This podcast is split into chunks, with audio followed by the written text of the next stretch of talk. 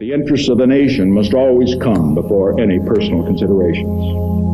From the discussions I have had with congressional and other leaders, I have concluded that because of the Watergate matter, I might not have the support of the Congress that I would consider necessary to back the very difficult decisions and carry out the duties of this office in the way the interests of the nation will require.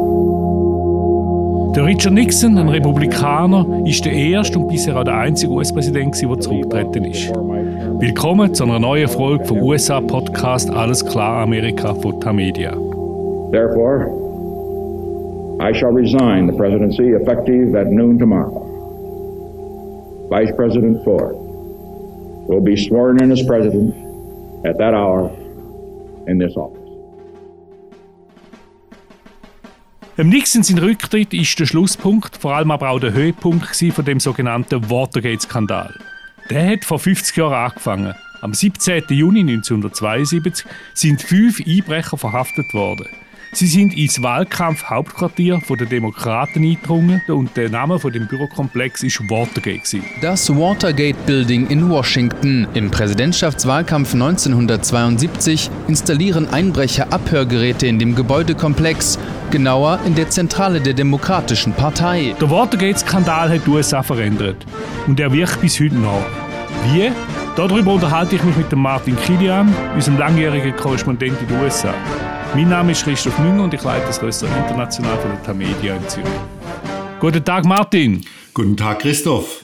Am 17. Juni 1972. Wo bist du da gewesen? Bist du schon Journalist gewesen? Nein, ich war wahrscheinlich gar nicht weit weg von da, wo du warst. Ich war in Konstanz als Student, nicht weit vom Thurgau und äh, habe natürlich damals schon davon geträumt, in die USA zu gehen und eines Tages für den Tagesanzeiger als Korrespondent zu arbeiten.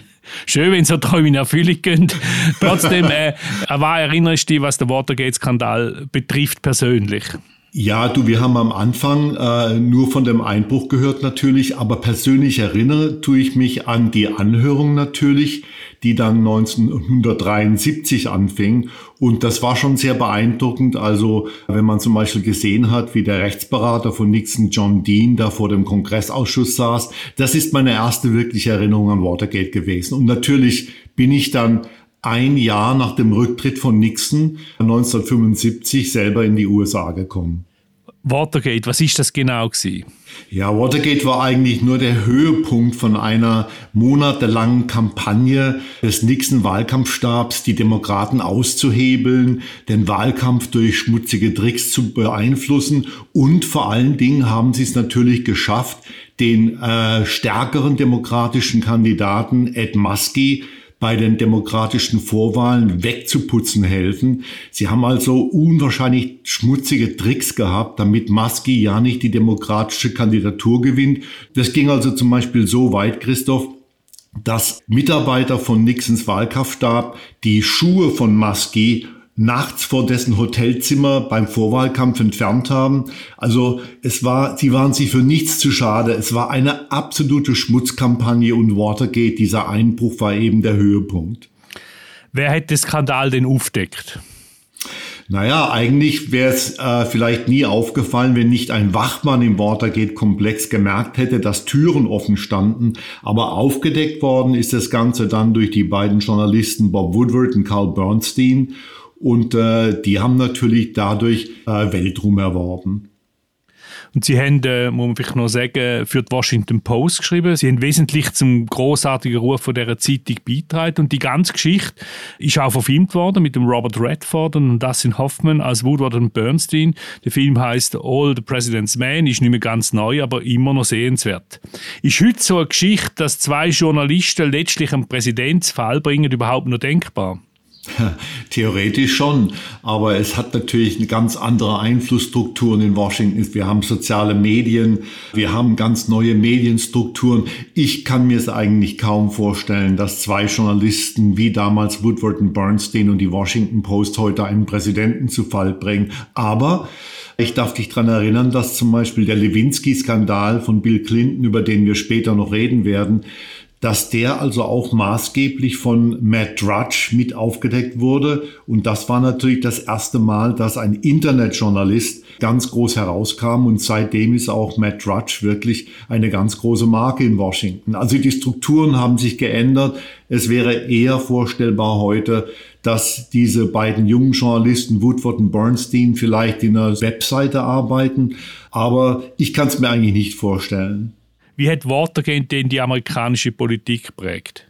Naja, das war natürlich ein irrsinniger Schock für viele Amerikaner. Das Vertrauen in die Politik ging verloren. Viele Wähler wollten einen Neuanfang und haben dann natürlich auch nicht den designierten Nixon-Nachfolger Gerald Ford 1976 gewählt, sondern einen weithin unbekannten Erdnussfarmer aus Georgia namens Jimmy Carter. Und der hat ihnen dann versprochen, dass er der liebste und ehrlichste Mann der ganzen Welt sein würde. er hat unter anderem gesagt, dass er niemals lügen würde und so weiter und so fort. Aber im Kontext der Zeiten damals war nur allzu verständlich, dass sich die Nation jemandem wie Jimmy Carter anvertraut hat. Watergate ist eigentlich nur der Anfang von einer ganzen Geschichte von Skandal. Also Amerika äh, hat sich da in den 70er Jahren ist auch noch der Vietnamkrieg dazugekommen, nicht wirklich in eine gute Richtung entwickelt. Was ist denn sonst noch passiert?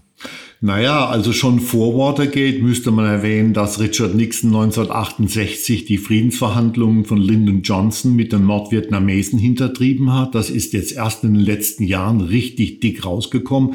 Dann hatten wir natürlich 1986 den Iran-Contra-Skandal, bei dem die Reagan-Administration, also Ronald Reagan, illegal Waffen an den Iran, an die Ayatollahs geliefert hat und mit dem Erlös dieser Waffen ebenfalls illegal die Contras in Nicaragua unterstützt hat und, wie schon vorhin kurz angemerkt, natürlich dann Ende der 90er Jahre der Lewinsky-Skandal von Bill Clinton, also ein Sexskandal, den man heute wahrscheinlich im Licht von MeToo etwas anders sehen würde, als wir ihn alle damals gesehen haben.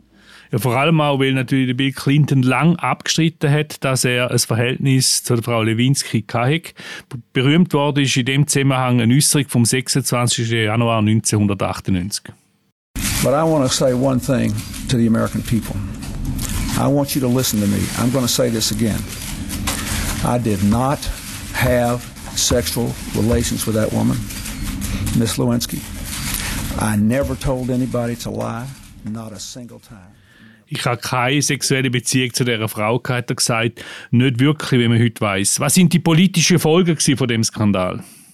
Ja, also ähm, bei den Wahlen 1998, bei den Kongresswahlen haben die Demokraten sogar etwas zugelegt, weil viele Amerikaner das Impeachment und die, den ganzen Lewinsky-Skandal als etwas überzogen betrachteten. Aber es hat natürlich weiter zur Polarisierung der Lager beigetragen.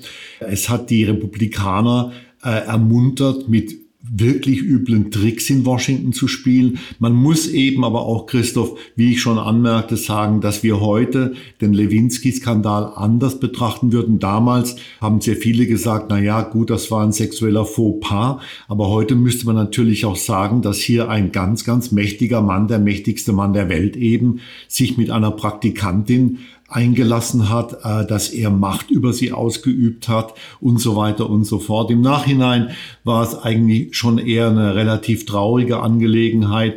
Die Auswirkungen waren ziemlich brutal eigentlich, wie gesagt, weil die Polarisierung in Washington weitergetrieben wurde und äh, weil eben dann auch die sexuellen Mores thematisiert wurden. Es kam im Anschluss an den Lewinsky-Skandal dann zu einer Reihe von Offenbarungen, was republikanische Politiker angeht, die dann zum Teil zurücktreten mussten, weil sie zwar Clinton eines Vergehens beschuldigt hatten, aber selber Affären hatten, extramarital affairs, wie man hier sagt. Und deswegen musste zum Beispiel auch der Abgeordnete Robert Livingston zurücktreten von seinem Amt. Das war alles eine sehr, sehr unschöne Affäre. Und äh, man hatte damals schon das Gefühl, dass es der, der allgemeinen Stimmung in Washington sehr, sehr abträglich war. Und die Nachwirkung spüren wir eigentlich heute noch in der Verhärtung der Fronten zwischen den beiden politischen Parteien.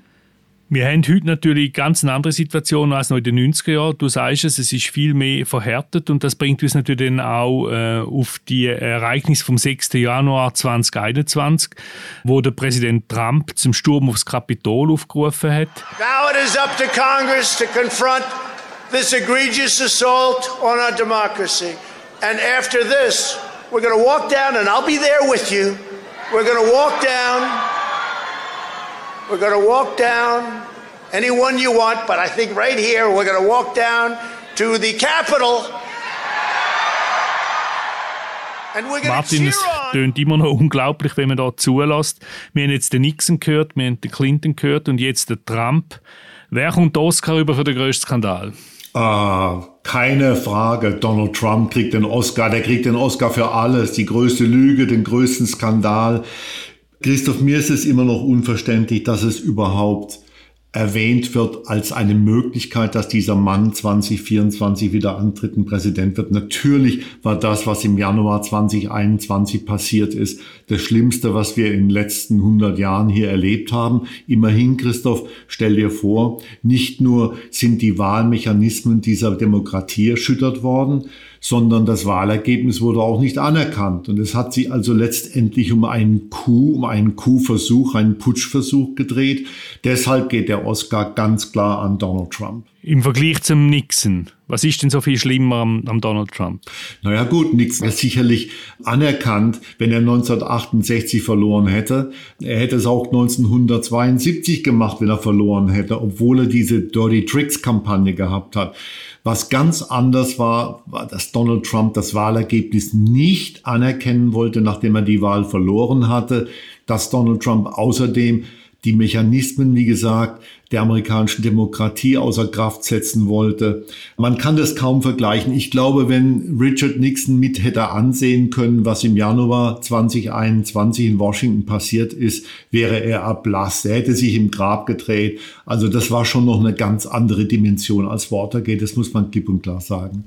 Aber kann man sagen, dass man dass mit Watergate etwas angefangen hat, wo mit dem Trump einen Höhepunkt erreicht hat? Ja, das glaube ich schon. Und man muss hier an dieser Stelle auch mal sagen, dass es immer, immer die Republikanische Partei war, die an Wahlen gedreht hat. Das war 1968 so, das war 1980 so, als es begründete Verdachtsmomente gibt, dass die Reagan-Campaign, äh, der Wahlkampfstab von Ronald Reagan, in Person seines Wahlkampfberaters William Casey, des späteren CIA-Direktors, hinter dem Rücken von Jimmy Carter mit den Iranern verhandelte.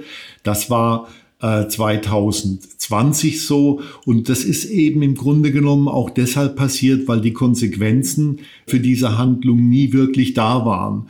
Wenn es tatsächlich damals aufgedeckt worden wäre, 1968, in welchem Umfang Richard Nixon die Verhandlungen der Johnson-Administration mit Nordvietnam hintertrieben hat, dann wäre vielleicht 1980 nie passiert und wäre vielleicht auch 2020 nie passiert. Aber niemals hat irgendjemand irgendwelche Konsequenzen gehabt durch diese Untaten und diese Manipulationen. Stichwort imperiale Präsidentschaft. Man seit dem Nixon nach, dass er die ganze Macht extrem im Weißen Haus konzentriert hat. Ich meinte, das ist eine Parallele auch zum Trump.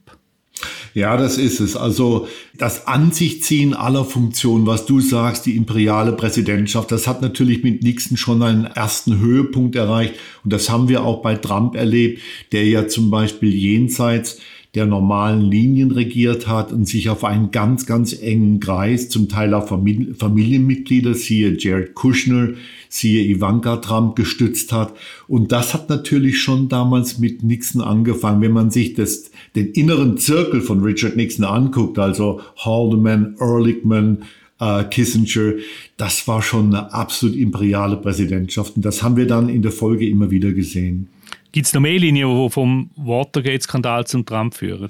Naja, also die kriminelle Energie, die Nixon entfaltet hat, die hat also Donald Trump dann noch heftiger entfaltet. Man kann auch vielleicht bei den Persönlichkeiten der beiden Verbindungen finden. Beide, Nixon wie Trump, sind politische Außenseiter gewesen. Obwohl Nixon also Vizepräsident von Eisenhower war, war ja seine Karriere in den 50er Jahren fast zu Ende. Er ist damals schon fast über einen Skandal gestolpert.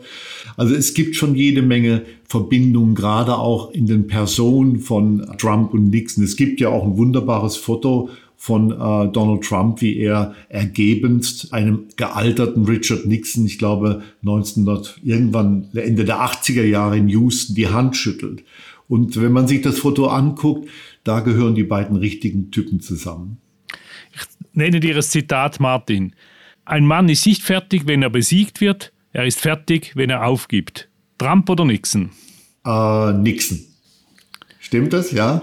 Ja, das stimmt. Und zwar, da hat äh, Richard Nixon 1969 gesagt, aber ich glaube, es könnte auch vom Donald Trump stammen.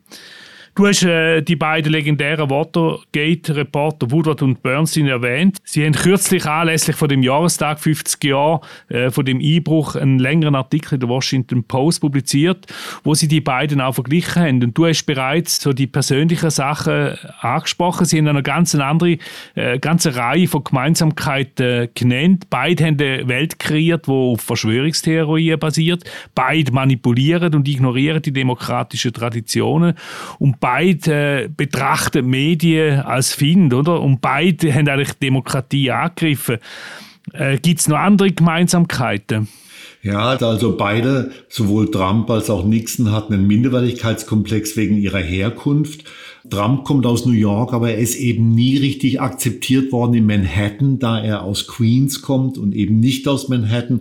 Und Nixon kommt natürlich aus Yorba Linda, nicht aus Los Angeles oder San Francisco.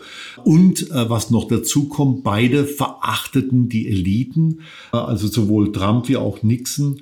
Und es gibt natürlich auch Unterschiede. Äh, Nixon war ein treuer Familienvater und Ehemann. Trump dagegen hat ein eher abenteuerliches Privatleben geführt und war mehrmals verheiratet. Aber es ist schon frappierend, Christoph, wie ähnlich sich in einigen diese beiden Figuren sind. Insofern kann man den großen Bogen von äh, Watergate zum 6. Januar 2021 schon schlagen. Wie beurteilt Woodward und Bernstein heute der Richard Nixon? Ja immer noch als äh, ein Mann mit irrsinniger krimineller Energie verschlagen und so weiter. Aber man muss natürlich auch sagen, dass es dieses andere Nixon-Bild gibt. Nixon, der Mann, der die Detente mit äh, China geschaffen hat, Nixon, der Mann, der die Environmental Protection Agency geschaffen hat und so weiter und so fort. Aber im Großen und Ganzen, wenn man sich Bernstein und Woodward im Fernsehen, im US-Fernsehen heute anguckt und zur Kenntnis nimmt, was sie 50 Jahre später über Richard Nixon sagen, dann hat sich eigentlich an ihrem Grundurteil nur wenig geändert. Der Mann war wirklich sui generis. Der Mann hat eine extreme kriminelle Energie gehabt. Er hat unheimliche Probleme gehabt, sich irgendwo unterzuordnen und einzuordnen. Und ja, also es hat sich da in der Sichtweise von Woodward und Bernstein eigentlich wenig geändert. Jetzt wird auch der Donald Trump wieder verstärkt zum Thema noch mehr als es sonst schon immer ist. Und zwar, weil im Kongress jetzt Anhörungen anfängt zum Thema Sturm aufs Kapitol. Was erwartest du da? Eigentlich erwarte ich schon einige irrsinnige Offenbarungen bei diesen Anhörungen. Ich bin zum Beispiel überzeugt, dass Donald Trump persönlich sehr, sehr viel tiefer involviert war, sehr viel stärker involviert war in diesen Sturm auf das Kapitol am 6. Januar 2021. Und ich kann nur hoffen, dass möglichst viele meiner Landsleute diese Hearings sich angucken werden. Wir haben jetzt schon mal gehört, dass Fox News die Hearings nicht übertragen wird. No surprise here. Aber äh, im Großen und Ganzen, meine Hoffnung ist, dass möglichst viele Bürger, möglichst viele meiner Mitbürger sich diese Hearings anschauen werden, damit sie wirklich klipp und klar erkennen können, was an jenem furchtbaren Tag in Washington abgelaufen ist und wer tatsächlich dahinter stand. Zum Schluss vielleicht erwartest du Auswirkungen auf die Zwischenwahl im November? Könnte sein, aber ich würde mal sagen, dass der hohe Benzinpreis wahrscheinlich ausschlaggebender sein wird als die Anhörung. Besten Dank, lieber Martin. Wir hören uns in zwei Wochen wieder. Danke, Christoph. Bis dann. Das ist eine weitere Folge von Alles klar Amerika, einem Tamedia-Podcast zu den USA. Merci vielmals für Ihre Aufmerksamkeit. Nachlesen kann man den Podcast auf den Websites von Tagesanzeiger, Batz, Bund, Berner Zeitung und allen anderen Tamedia-Titeln. Und natürlich auch überall dort, wo es Podcasts gibt. Am Mikrofon in Charlottesville, Virginia, ist der Martin Kilian. An der Technik hier in Zürich Mirja Gabatuller und mein Name ist Christoph Münger. Bis zum nächsten Mal.